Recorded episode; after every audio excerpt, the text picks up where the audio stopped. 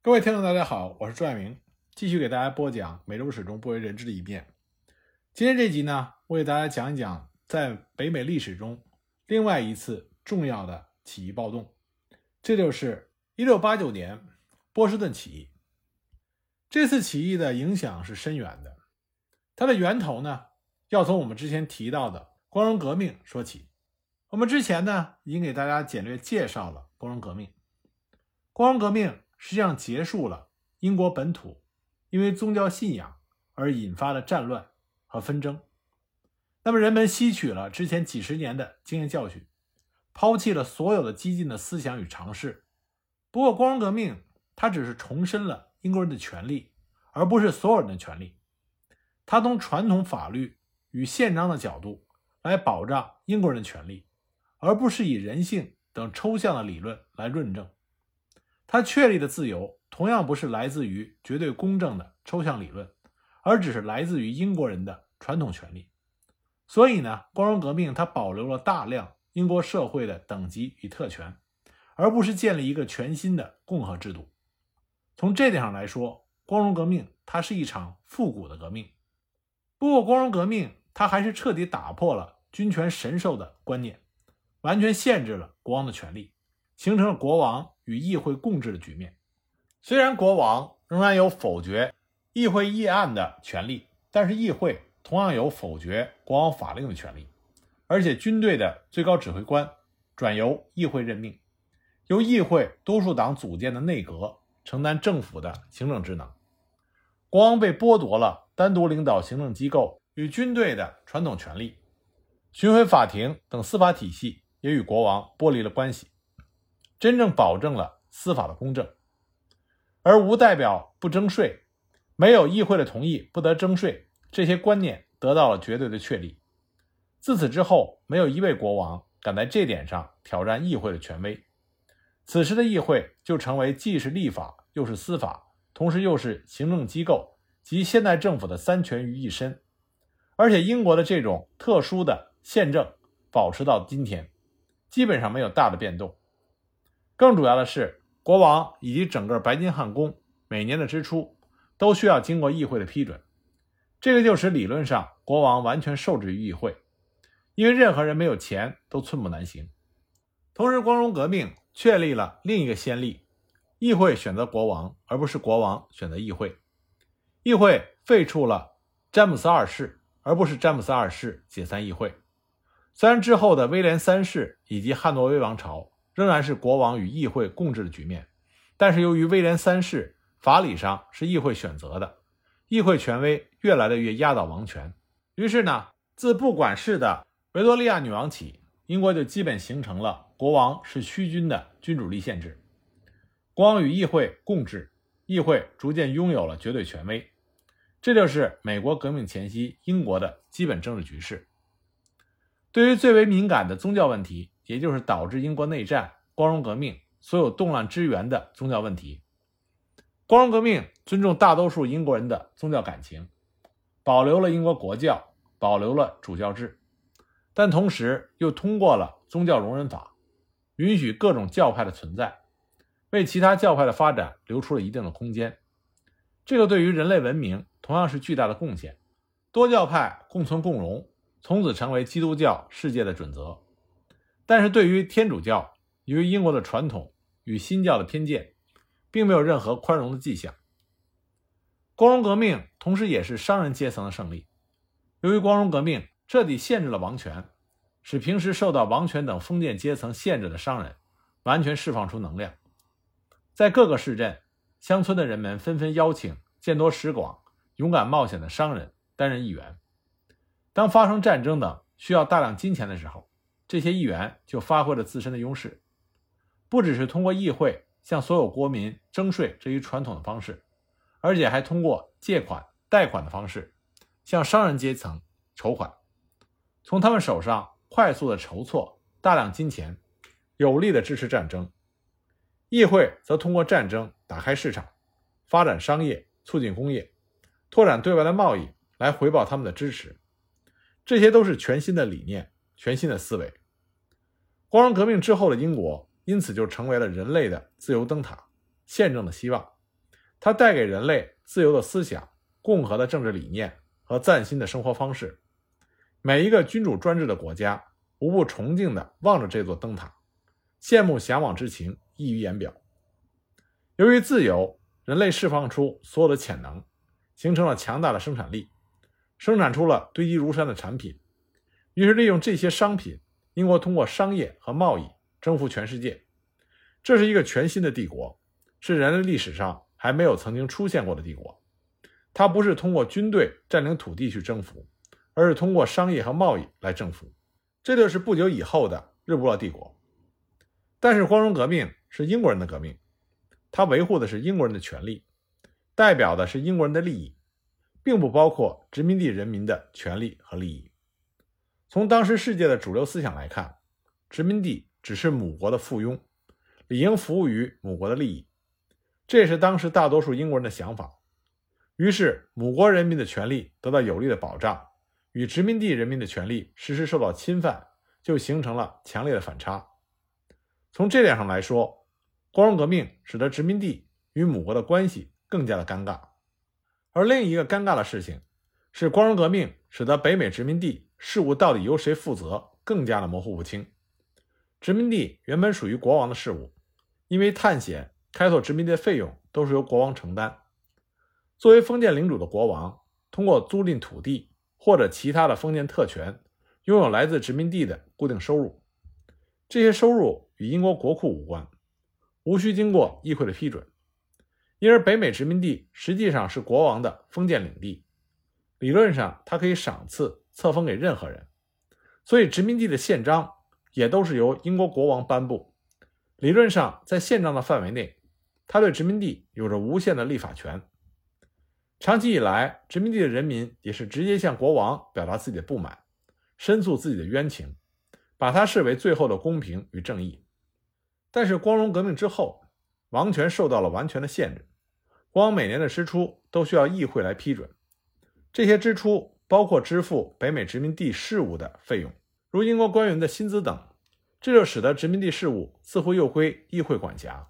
于是，光荣革命对殖民地造成最直接的影响就是，由原来国王直接管理殖民地事务，变为英国议会与国王双重管理。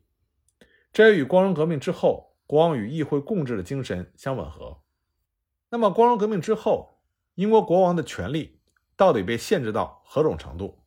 为什么许多的美国国父会认为乔治三世把北美殖民地推向了独立？这么说，岂不表明乔治三世的权力非常之大？可光荣革命之后通过的权利法案的第一条就规定，凡未经议会同意，以国王权威停止法律。或者停止法律实施之僭越权利为非法权利，这条明确地表明了国王无权废止任何法律的规定，保证了议会的立法权威。但实际上，美国革命时期，国王乔治三世的权力是非常大的，议会通过的议案未经他的批准是不能成为正式法案的。他甚至有任命撤换内阁首相的权利，仍然是整个英国最有权力的人。并不是所谓的虚君或者统而不治，那为什么又会这样呢？当然，出现这样的情况与乔治三世的个性特点也有关系。乔治三世在位时间很长，长达六十年，而且非常的勤政，权力欲极强。他想控制英国的方方面面，这些在历代的英国国王中都非常的少见。他甚至绕过权力法案，通过收买议员来控制议会。这点更是之后其他英国国王不常干的事情。众所周知，17世纪末和18世纪初，英国议会多次通过议案削弱王权，但还是以默认的方式保留了国王的许多特权。光荣革命之后的一系列法令，确定了国王不得违反的某些法规，而对其能够怎样行动却没有明确的规定。之所以如此，在于法案的制定者认为国王必定是一国之主。只要他不谋求专制地位，保留其若干的特权是不言而喻的。于是乎，国王就理所当然地承受了以往国王的诸多特权，可以批准议会法案，关闭解散议会，任命上院议员，任免大臣，担任军队最高统帅，对外代表国家宣战、议和、委任和撤换使节。但英国的法律制度之所以对于保留王权起到了作用，主要是因为英国确立立宪君主政体的法律是逐步颁布的，所以在初始阶段，国王还是能有较广的自由活动范围。其次呢，历代国王不能够严格的执行法律，比如说威廉三世，他就违反了1668年的权利法案和叛乱法案的规定，但是议会并没有认真的干预。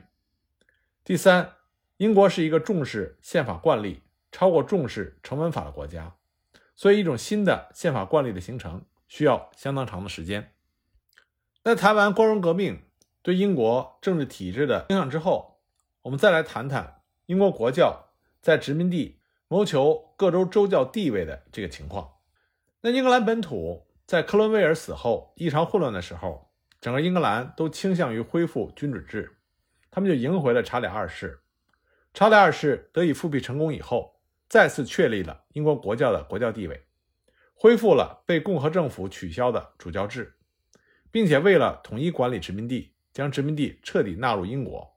那么他在回收了各殖民地的宪章的同时，就试图在殖民地推广英国国教，希望在北美殖民地同样确立国教的地位，推行主教制。当时英格兰本土不只试图在马萨诸塞推广英国国教，在其他州也想将它设立为州教，享受特殊的财政税收支持。不过困难重重，冲突不断，因为大多数的北美殖民地是在英国国内被国教打压的新教派的避难所。如今，英国国教在北美还想继续的打压，这自然就遇到了激烈的抵抗。但是，英格兰本土在殖民地的反抗面前也表现得非常强势。在马里兰，1691年，所有人巴尔的摩的所有权被撤销，宪章也被取消，马里兰被收归为王室所有。1692年5月，州议会通过立法，把英国国教设为州教。要求每个居民都必须为他交纳宗教税，这个自然就遭到了贵格派、天主教等其他教派的强烈抵制。贵格派通过自己的影响力，在伦敦发起了一次次抗议活动。英国枢密院最终取消了殖民地的立法。1696年，州议会再次通过立法，确立了英国国教为州教，但是再次被英国枢密院所推翻。不过，1700年的时候，确认了。英国国教为马里兰州州教的议案，终于被英国议会所确认，要求殖民地政府必须为英国国教提供财政上的支持。不过，这个议案也同样允许贵格派等其他教派可以不用交纳宗教税，对这些非国教徒采取了宽容怀柔的政策。于是，在英国政府的大力支持下，英国国教成为马里兰最大的教派。公元一六九三年。英国政府也开始在纽约各地强行成立英国国教的教会，并且准备确立为州教，这自然引起了荷兰人的不满。当时荷兰人占据了州议会的大多数，荷兰人大多信奉正统的加尔文教义，类似于长老会，与英国国教明显不同。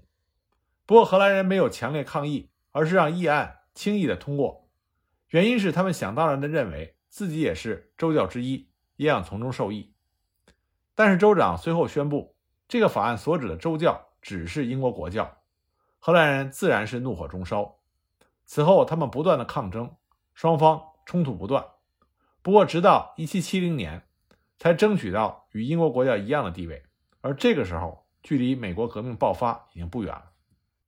南卡罗来纳在1670年的时候，也成立第一个英国国教教会。当时的国教牧师描述说。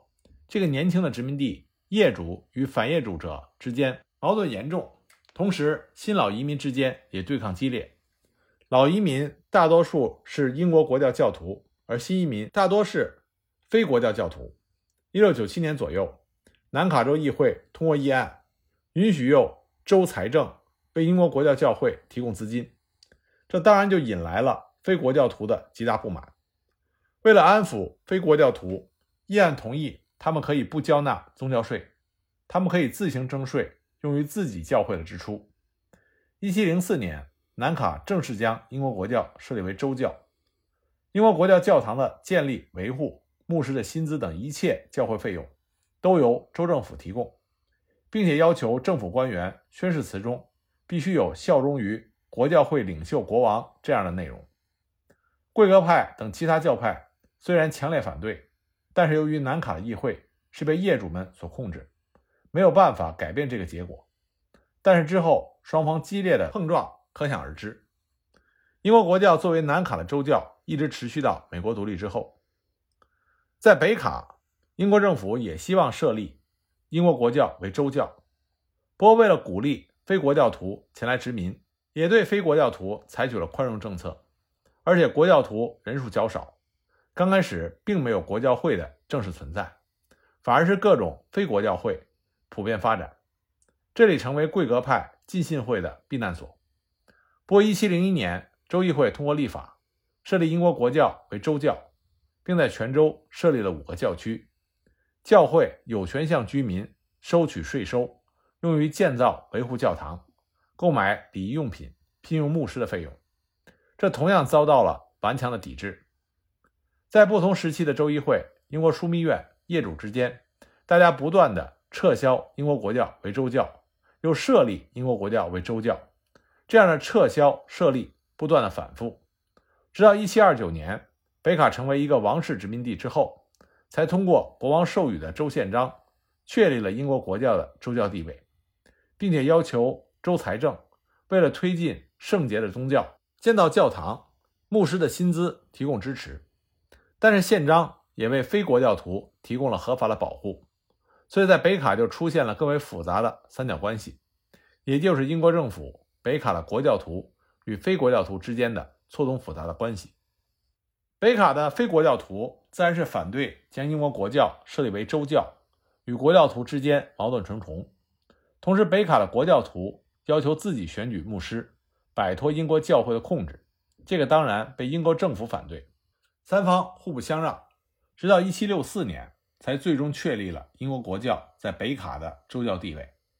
这期间，硝烟与烽火弥漫，三方经常有冲突发生，这些都是后来美国革命爆发的火药桶。在弗吉尼亚，虽然自殖民地建立的第一天起就奉英国国教为州教，每一位居民都必须交纳十一税。为英国国教所用，非国教牧师只能通过志愿的募捐来维持。不过，在周边清教徒等其他教派的影响下，弗吉尼亚国教会没有主教，更谈不上主教制。他们只有国教牧师，由这些牧师来主持各种宗教活动，而不是主教。而且，牧师也是由教区教众自己选择产生，并不是英国教会的指定。能够自己选择牧师。这当然是一个随心满意的事，怎么可能随便失去？所以很多历史学家认为，正是由于这个原因，美国革命中弗吉尼亚的国教徒与原本是死对头的清教徒团结一致，一起反抗可能带来主教制的英国政府。所以我们可以看到，英国政府在北美殖民地强行推广英国国教，就引来了与殖民地的激烈冲突。在新英格兰以外的其他地区，虽然没有新英格兰一样。你死我活的激烈，但也是磕磕碰碰、矛盾重重，为之后美国革命埋下了火药桶。